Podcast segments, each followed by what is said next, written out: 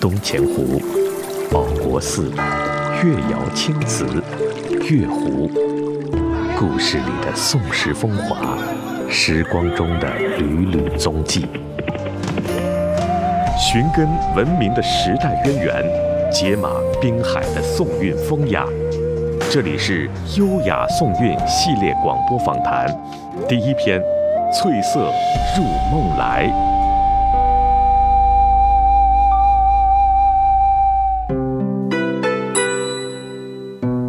我们的祖先从商周时期开始了原始瓷器的漫长探索，一直到越地的窑工创造出了最早的成熟瓷器。从此，曹娥江两岸，在上林湖畔，夜以继日的越窑星火烧至千年。而这一千年，也是千峰翠色的东方美学带来深刻影响的千年。这一抹神秘的青，泪冰似玉，如雨后初霁的轻渺天色，又如一泓莹润碧透的湖水，是一种温柔至质的审美。融进了江南秀色。大家好，我是张瑞，欢迎收听本期优雅宋韵专家访谈《翠色入梦来》。今天引领我们寻优雅宋韵的专家是宁波大学人文与传媒学院刘恒武教授，他是一位文物考古研究者，多年来也一直关注着研究海上丝绸之路沿线各地所发现的越窑青瓷。在江南地区初秋九月的时候，我们跟着刘教授一起来到了国家级的文物保护单位上林湖越窑遗址。那么，首先呢，我就特别想请教一下刘教授啊，你看我们现在所面临的这一片湖面，就是上林湖，这就是上林湖，看上去呢风光旖旎，不由得会让人想起唐朝诗人陆龟蒙的那首诗：“九秋风露月遥开，夺得千峰翠色来。”这诗中所写的九秋，也就是现在这个季节，就是这个季节。是我们站在这个湖边的时候，一下子就感受到诗人所感受的那种千峰翠色。但是我相信，选择一个青瓷的生产的地方，不会因为它的风景。越窑的窑址为什么要选址在这个地方呢？呃，主要是因为，首先呢，要考虑到越窑青瓷的生产。那我们知道，瓷器实际上是一种水火土的。艺术啊，那首先这个地方可以找到瓷器生产的原料。呃，我们上林湖这一带呢，它是有瓷土的高岭土啊，这种瓷土不同于一般的粘土，它里边含有大量的石英、长石哈，是一种非常特殊的粘土，烧制瓷器专用的这种原料。那上林湖这一带是有是可以生产呃这种瓷土矿的啊，瓷土的。那么第二呢，呃，我们可以看到旁边是考老山，考老山上呃树木郁郁葱葱。呃，这些树木呢，可以把它作为作为烧制瓷器的燃料。那另外呢，呃，烧制瓷器就是制作瓷胚的话，需要大量的水。然后旁边上林湖呢，呃，可以就地找到水源，啊，可以拿到这个水。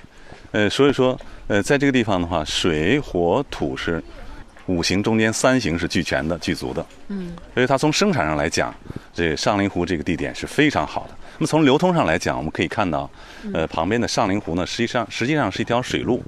上林湖越窑窑址这个地方呢，向北走，一直可以到坝口上林湖的这个湖头北边湖头。北边湖头呢，它的水系连接，呃，另外一条河叫东横河。呃，由东横河呢向西再向南，可以进入姚江，沿着姚江再向东呢，再顺着这个浙东大运河的水系呢，一直可以到。呃，咱们宁波三江口的码头，再从三江口的码头把这瓷器装到海船之上的话，呃，可以远销海外哈。所以它的流通也是非常方便的。实际上，嗯，我们所谓的这个瓷器之路，或者茶叶之路，或者书记之路、石刻之路，它都是海丝之路的不同的维度。呃，玉窑上林湖窑址可以说是海上陶瓷之路的起点。这个玉窑青瓷窑址生产出来的这些瓷器的话，可以通过上林湖，然后进入东恒河，再进入。呃，余姚江再进入浙东运河，一直到三江口码头，然后远销呃日本和高丽向东，然后向南呢可以一直远销到东南亚，甚至到呃印度洋沿岸。所以说它是海上陶瓷之路的起点，这个是没有疑问的。这个是最早的生产青瓷的地方吗？在中国，上林湖遗址呀，越窑遗址可以说是中国陶瓷的摇篮。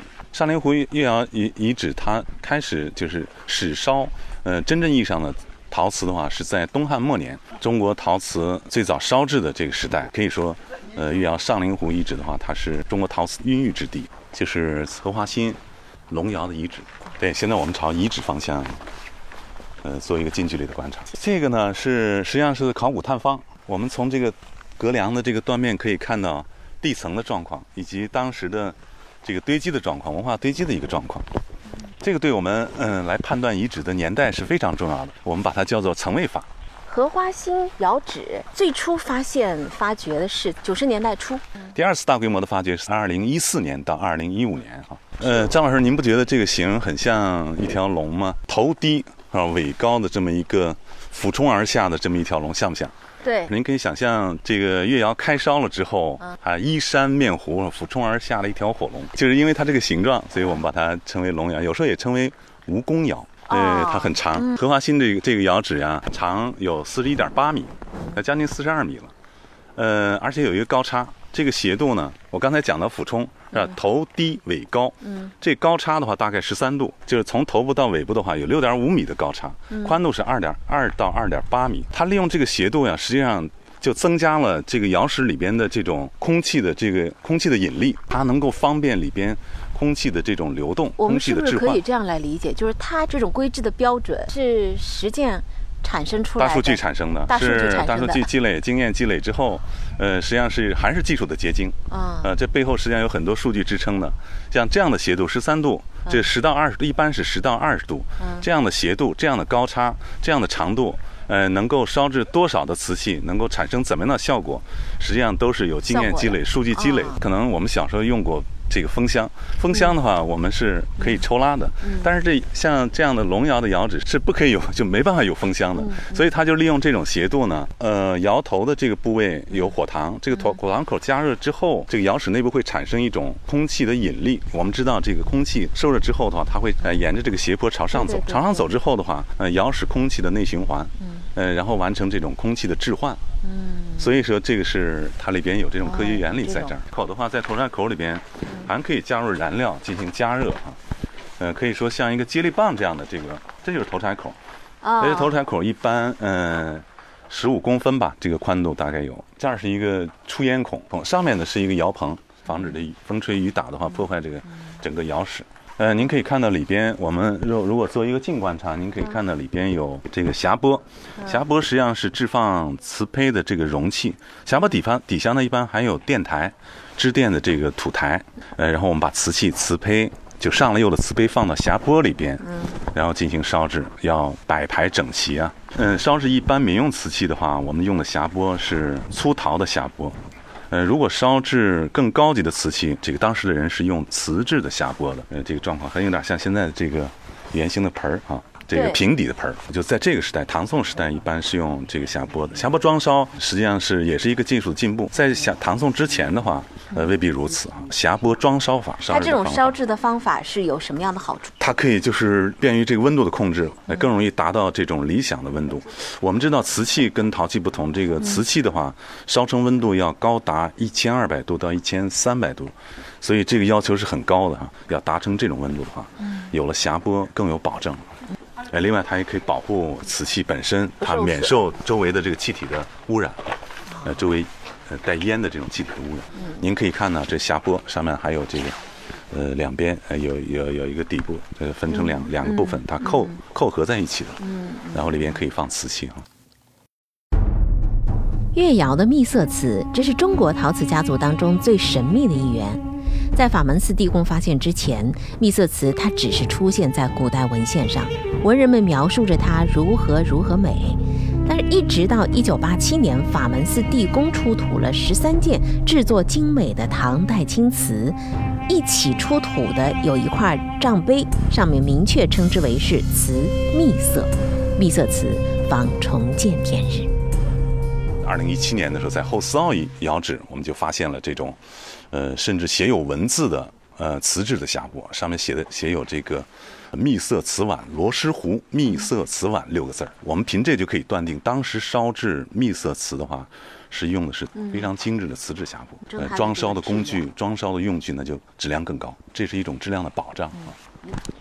荷花心是可以说是岳阳青瓷中间的代表的非常具有代表性的一个窑址，它跟后思奥的这个地位相仿。我们现在根据后思奥的出土物来看的话，后思奥的呃它的产品的级别更高，可以说是越窑精品的一个生产地。荷花心这个大致的它的呃生产越窑青瓷的年代是在晚唐到北宋的晚期，大致这么一个时段哈。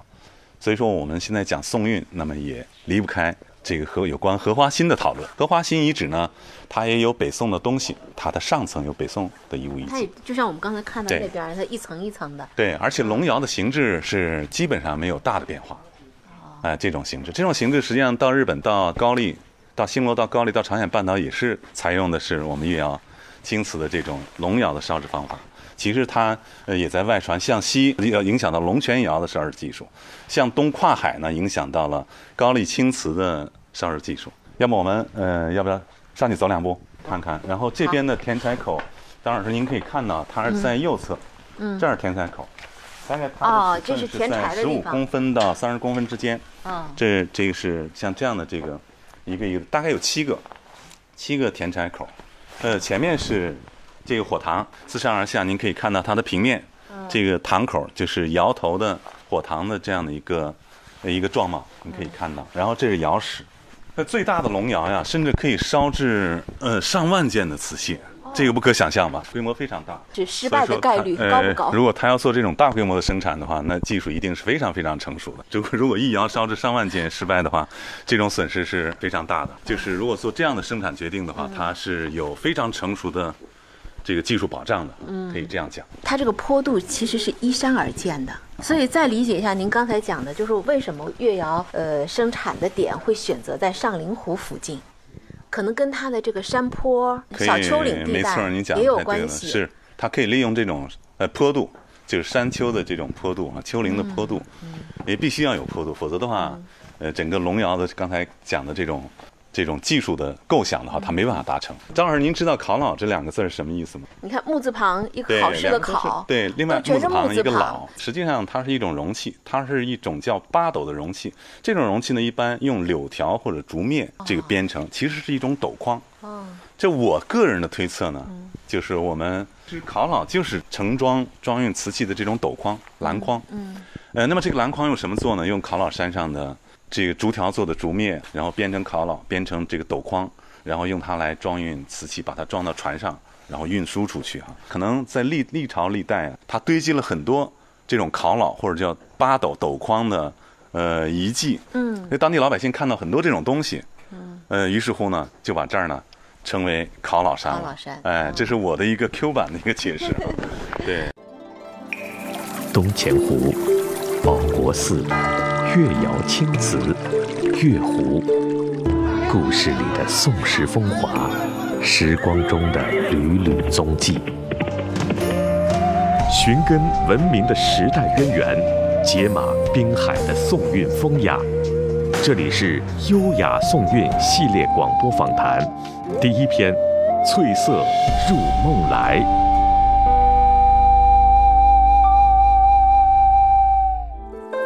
上林湖越窑、龙窑的残壁和铺设于窑内的圆形匣钵，透过历史的迷烟，仿佛让我们看到了当年的工匠们正在炼泥、修坯、上釉、装匣。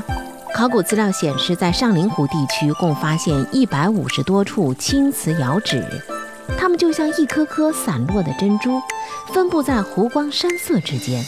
而最终烧成的越窑青瓷遍布五洲七海。这一抹如冰似玉的釉色，在中外文化交流史上留下永恒的印记。在刘恒武教授的引领下，我们沿着上林湖畔的小路步行大约十分钟左右，来到了2017年正式对外开放的上林湖越窑博物馆。这宋代的文物，北宋的牡丹纹的，嗯，应该是模印的。它是一个粉盒，实际上，嗯，也可以称之为脸盒或者化妆盒吧。其实是一个这生活用品。当时呢，这个最大宗、最主流的生活用品是碗和碟。这种脸盒呢，就属于。段位更高的就是奢侈品了，有点。您看这个碗跟这个梅瓶，它整个颜色是不一样。一个是青中带灰啊，另外一个是青中带黄，它是一种青黄色，或者叫青褐色。嗯，这个呢就是这种青碧色。这这边的话发色更漂亮。那是不是越窑青瓷的上品哈就应该是这种颜色？对，北宋时期的这个产品明显的比南宋时期的产品要质量要好。张老师，您可以看到这个沉静淡雅的一种状况，尤其在灯下，它的这种光泽，还有釉色哈，还有它的造型哈。所谓的宋韵，我想就在这里吧。在这里还发现了一个特别小的小小，非常袖珍。所谓的直径的话，可能就比一块钱的硬币稍微大一圈儿。这很袖珍，它是一个鸟食罐。这就反映当时的这种生活样貌。提笼遛鸟，我们从这个脸盒或者粉盒以及鸟食罐儿，呃，这些器物上面可以看到当时的呃宋代的市民生活，或者一般百姓的话，他的日常生活是，呃，相当的从容啊，呃，也是相当的优雅啊。这也跟当时的经济实力有关系。对，有钱才有闲嘛。是是是，宋代呢更注意这种国力的内在的这种积累及文化呃社会方面这种进步，实际上也是非常显著的。然后我们从这些小小物件当中可以看到当时的一种生活的方式，或者说生活的一些器具。您如何来看就是宋的美学的特点？简洁淡雅吧。宋代的美呢，美在里子。宋代的器物呢，这个形制非常的洗练简洁。这个您看这个碗，它这个造型，呃，没有更多的这种雕饰。对。呃，但是呢，这个 整个这个器物的造型的话，让人百看不厌啊。经过您的描述之后，我觉得这个小的这个碗，我们可以用一个成语来形容它。嗯，亭亭玉立。对。哎，亭亭玉立，这个这个词非常的非常的恰当，非常的妥帖。像玉窑青瓷的秘色瓷的话，它是，呃，是一种造型器物。呃，那么水墨画是二维的啊，这是三维的啊。嗯。但是它们之间，我觉得这个从艺术美学上来讲的话，嗯，它是相通的哈。越窑秘色瓷是中国陶瓷家族当中最神秘的一员。单看这个“秘”字，好像这给人就是让人的联想就是非常的神秘。史书上记载秘色瓷的话很早了，宋初啊，南宋初年，赵德林的这个《侯经录》里边就讲到了秘色瓷器。但实际上，我们在这个法门寺发掘之前，大家都不知道秘色瓷到底秘色瓷为何物，它是怎么样一个状况都不清楚。呃，直到法门寺发掘之后的话，我们呃才了解到秘色瓷，呃它的形制、它的釉色啊是怎么样一个状况，我们才有了了解。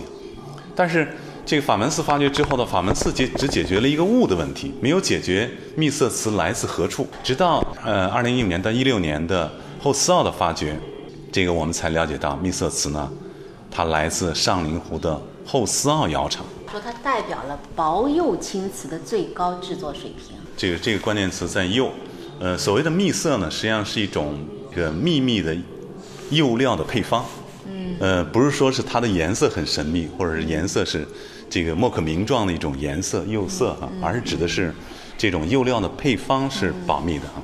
因为它的配料保密，所以它就比较稀缺。是一种高档瓷器中间的高档产品。是您看这个呃颜色，您怎么样去描描绘它？我觉得跟上林湖的湖水的颜色特别像。对，又要开翠色来，但是我同意您的说法，更像上林湖的湖水啊，这种青中带绿，真的是莫可名状哈。但是又看着那么舒服，那么优雅，这就是秘色瓷的魅力啊。我看了这这两个霞坡啊，我想请教一下刘教授，你看这这上面写了一个周字，这写了个吴字，这应该是窑工的姓吧？所以说为什么要在这个霞坡上头写？我们以前只看到，比如说成品的出来的瓷器下底座上或哪个地方写上，这是由我做的，是吧？是是是。但是现在加上自己的名，加上自己的姓，是为了成名成家。嗯。当时实际上是，它代表了一种责任。